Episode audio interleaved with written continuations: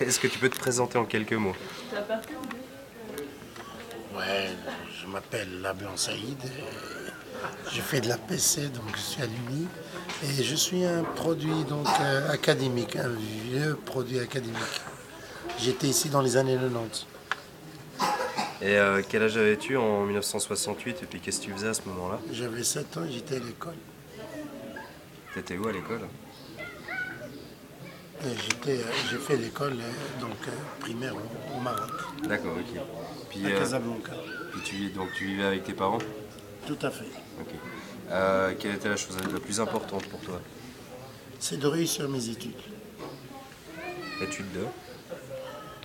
À mes études supérieures. Donc à l'époque, pour nous, euh, réussir ses études, c'est faire donc euh, les études universitaires, aller plus loin. D'accord.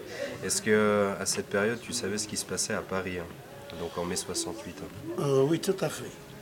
Euh, Donc euh, il y avait, il y avait une radio, il y avait, il y avait la radio, il y avait donc la discussion dans la rue. Donc je peux dire que mai 68, c'est une- c'était une traînée de, de poudre donc, qui s'est répandue, mais vraiment Et puis- rapidement.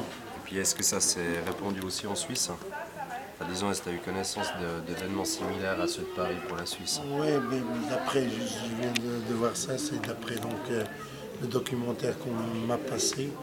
Alors c'est là, je me suis rendu compte que en Suisse aussi, on, on a, on a connu un- notre mai 68. Ok, et puis c'était quoi ton sentiment par rapport à, cet, à ces- cet événement, ces événements?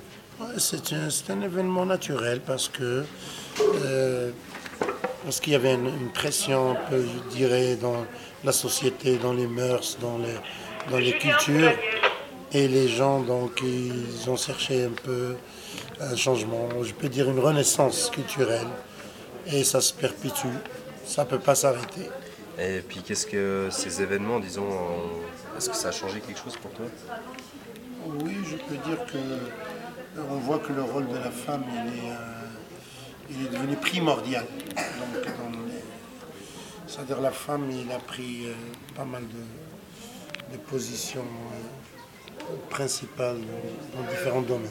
Et puis, euh, j'ai encore une dernière question, c'est qu'est-ce qui reste de la, de la culture de, de 1970 euh, disons, que- Qu'est-ce qui reste actuellement de cette culture?